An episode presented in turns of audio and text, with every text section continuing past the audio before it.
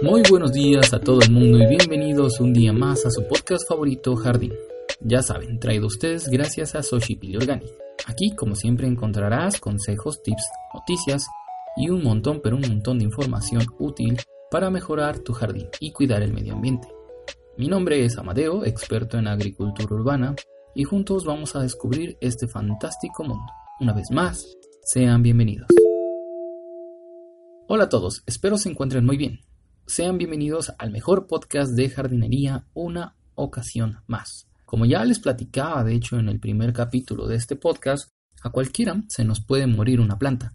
A mí me pasa, me ha pasado en muchas ocasiones, y es de lo más normal. Y si a ti, mm, curiosamente, no te ha pasado esto, que se te haya muerto jamás una planta, es porque una de dos, o nunca has tenido una de verdad, o eres el mejor cuidador de plantas. Mándame un mensaje en Instagram a soshipili.org y cuéntame, ¿sabes qué, Amadeo?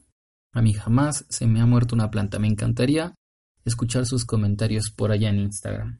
Ahora sí, para todos los mortales que nos cuesta trabajo mantener vivas nuestras plantas, en este capítulo, en este el quinto capítulo de Jardín, vamos a conocer las razones más comunes, más típicas por las cuales nuestras plantas recién compradas más comúnmente de nuestro vivero favorito, deciden sucumbir, deciden dejarnos decir adiós, exhalar su último aliento. Primero les quiero recomendar a todos aquellos que no hayan escuchado el episodio anterior que lo hagan, porque en la entrega número 4 hicimos una revisión a través de las causas de estrés más comunes y obviamente es un capítulo complementario a este. Así que nada, bienvenidos otra vez, comencemos.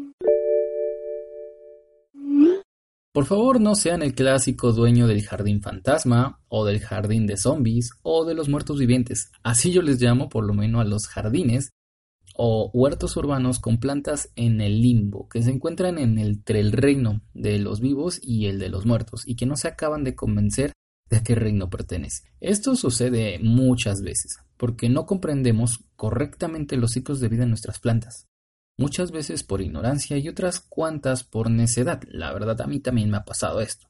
Por no querer aceptar que su vida se ha acabado, seguimos regando la misma maceta inerte. Y saben, eh, no tenemos que sentirnos mal por estas situaciones. Y es justamente esta una de las razones por las cuales nuestras plantas terminan muriendo. Su ciclo sencillamente termina. Se pueden clasificar a las plantas según este ciclo de vida. De ese modo hay tres tipos de plantas. Primero, las anuales, que como bien su nombre indica, se logran desarrollar durante un año en su totalidad, desde que son sembradas, cuando crece la plántula, se desarrolla y finalmente se reproduce. También tenemos las bianuales, que es una vez más, como su nombre lo indica, duran dos temporadas, dedicando comúnmente la primera temporada al crecimiento y reserva de nutrientes, y la segunda temporada a la reproducción y generación de flores y frutos. Y finalmente tenemos el tercer tipo de clasificación de plantas según su, su ciclo de vida, y son las perennes. Estas plantas duran más de dos ciclos y hay una gran variedad de estas, pero principalmente encontramos entre ellas los árboles y arbustos, que suelen vivir varios años o inclusive cientos de años, algunos pinos, por ejemplo. Para saber más, sencillamente debemos investigar a cada una de las plantas que tenemos para descubrir cuánto tiempo de vida pueden llegar a tener. En futuros episodios estaremos adentrándonos más en estos temas acerca de los ciclos de la vida de nuestras plantas. Pero si quieren saber más o hacer una pregunta muy puntual, no se olviden una vez más de contactarnos a través de el Instagram. La aclimatación es otra de las grandes razones por las cuales nuestras plantas no se acoplan a nuestras casas y terminan muriendo. Es decir, las temperaturas y la luz que les prevemos no son las que ellas necesitan. Cuando hacemos la compra, debemos preguntar los requerimientos tanto de luz como de temperaturas, ya que no sabemos si todas sus vidas han estado en condiciones de invernadero al exterior. Finalmente, otra de las razones por las cuales nuestras plantas mueren es por el riego, tanto en cantidad como en calidad. Podría ser que el agua corriente que tenemos en casa sea demasiado dura o clorada para nuestras plantas, y terminar matándolas, dependiendo de lo delicadas que éstas sean a estos factores específicos. Hay plantas que requieren riegos más constantes, mientras que otras soportan y prefieren más bien las sequías. Otras características que tenemos que poner atención es el drenaje, que le proporcionamos al espacio que le vamos a dedicar a nuestras plantas, ya que algunas plantas, aunque pueden llegar a requerir mucha agua, no se llevan muy bien con los encharcamientos, ya que, como he dicho en otros episodios, a veces estos encharcamientos hacen que nuestras raíces se pudran. La muerte lamentable de nuestras plantas es algo como, como ya les vengo comentando. Saber reconocer las causas nos acerca a tratar de evitar que esto no suceda. Pero quiero dejar algo en claro, y es que en algunas ocasiones no podremos hacer mucho para ayudarlas. Puede ser que ya vinieran mal desde el vivero o que algo que se nos sale de las manos las ha terminado matando. No debemos sentirnos mal por esto, es parte del ciclo de la vida. Aprendamos de estas experiencias y sigamos adelante. ¿Saben? Yo opino que una de las razones por las cuales mueren muchas de estas plantas es por la ignorancia, y ya no de sus dueños, porque insisto, si escuchan el podcast de jardín, van a saber cómo tenerlas en perfectas condiciones o cómo elegir las mejores. Pero ya no de sus dueños, insisto, sino más bien de las personas que se dedican a la venta de estas. Al no etiquetar sus plantas con las necesidades básicas, dejan a los dueños listos para armar sus huertos zombies. Deberíamos exigir un poco más a este tipo de etiquetado básico a estos negocios. A mí me parece sumamente necesario que exista una normativa, tal vez no me refiero a una ley que obligue que todo el mundo ponga etiquetas, pero sí que sea un estándar, que sea un estándar para los viveros por lo menos de calidad, que tal vez no una etiqueta súper profesional y con el mejor diseño del mundo, no, no, no, eh, una, una, etiqueta sencilla donde diga cosas básicas como el, la luz, la temperatura, el nombre de la especie de la planta o el nombre común, en muchas ocasiones con eso basta, y tiempo de riego, cantidad de riego, y dependiendo de la época, no la duración esperada de la planta, porque oye, si es una planta anual y por ejemplo ya tiene ya tiene flores e inclusive hasta frutos, mm, lo siento mucho, pero esto a veces muchas veces las personas no lo entienden y es que si es una planta anual y ya tiene flores y frutos, adivina qué, le quedan meses a esa planta. Es muy probable que muera muy pronto. Si es anual, claro, ¿no? Si es bianual, pues también, porque el hecho de que ya esté teniendo presencia de flores y frutos quiere decir que la planta ya es madura, ¿ok? Entonces, pues vamos a tener que acostumbrarnos a este tipo de ciclos y a más que nada investigar. ¿Y por qué no va a preguntarle a Amadeo en Soshipili ORG? Otra vez ya sé que los bombardeo con esto, pero es que de verdad por allá tengo un montón de actividad y me encantaría saber de ustedes. Y pues nada, eh, creo que ese en resumen son las razones principales por las cuales se nos mueren nuestras plantas. En resumen, Primero, porque su ciclo de vida ya está llegando al final, ¿ok? Segundo, por aclimataciones, es decir, que no le hemos dado las condiciones de luz o de temperaturas que nuestra planta requiere.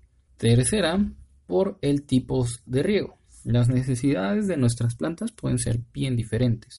Yo recuerdo haber tenido una planta que, bueno, un pequeño arbustito, bueno, no era un arbusto porque era una planta anual, y que le decían mariposa. No tuve la oportunidad de clasificarla y de darme cuenta exactamente a qué especie pertenecía, dado que se me murió en dos días. Es decir, a todos les puede pasar, inclusive a mí me pasa, entonces no se preocupen. Pero bueno, el punto es que me di cuenta que no logré descubrir cuál era la razón por la cual se estaba muriendo. Si de verdad era ya muy adulta, que no creo, o sea, sí, ya tenía flores y era anual, pero pues no, no bastaba con eso para, como para que muriera en dos días sino que también pudo haber sido tanto el clima como el tipo de riego o el drenaje, porque hay unas que necesitan mucha agua, como ya les mencioné, pero sencillamente necesitan que también el agua se vaya rápido, porque los encharcamientos les hacen mucho daño a sus raíces, ya que probablemente se ahogan. Ese es el resumen, amigos míos. Este, vamos con la nota del día. En la nota del día de hoy vamos a hablar sobre el cierre del campo base del Everest por parte del gobierno de China. A principios de este año, el gobierno de China decidió cerrar el campo base, uno de los campos más, bueno, una de las bases para llegada de los turistas más grandes que tiene este, esta montaña, la montaña más grande del mundo. Esto debido a la gran cantidad de basura que se acumulaba. Al principio del año, se decidió cerrar de manera definitiva para los turistas. Kelsang, director adjunto de la administración del sitio, aseguró a los medios de comunicación que se creará un nuevo sitio campamento para los turistas cerca de un templo llamado Rangpu, donde solía iniciar el ascenso de los turistas. Este templo, situado a 5.000 metros de altitud, cuenta con fantásticas vistas al Everest. Y aunque el gobierno sigue dando licencias para poder acceder como turista al antiguo campamento, este año solamente se concederán 300. Lamentamos estas tristes noticias para el más grande de las montañas, y es que sus visitantes generaban nada más y nada menos que 335 toneladas de basura al año, y limpiar estas zonas tan altas implica un gran esfuerzo y riesgo para los trabajadores. Así que enhorabuena por haberlo cerrado para este tipo de actividades y qué lástima para todas aquellas personas que por hacer turismo terminan destruyendo y dañando la naturaleza. Un lugar tan hermoso, viéndose tan lleno de basura, es de verdad muy triste. Y es que es de verdad muy riesgoso y implica un gran esfuerzo para las personas que se dedican a limpiar estos lugares el tener que estar haciéndolos de manera continua. Así que, de verdad, a mi parecer es una muy buena noticia que hayan cerrado este lugar. ¿Ustedes qué opinan? ¿Deberían reabrir esta zona turística? ¿Tenían planeado un viaje al Everest y ahora las autoridades de este país se los han arruinado? Por favor, déjenme en los comentarios. Recuerden que hay podcast todos los martes y jueves. Agradecería tus comentarios en iBox, Apple Podcast, donde sea que estés escuchando este episodio. Y no te olvides de seguirnos en Instagram como arroba org. Pánanos por ahí todas tus preguntas, sugerencias, las fotos de tu jardín, lo que sea. Ahí estamos súper activos con noticias, compartiendo sus imágenes y en general, creando y creciendo cada día más esta hermosa comunidad. Finalmente, la frase del día de hoy es de Martin Luther King y es una de mis frases favoritas referentes a la naturaleza. Y dice así, si supiera que el mundo se acaba mañana, yo, hoy todavía, plantaría un árbol. Nos vemos en la próxima amigos.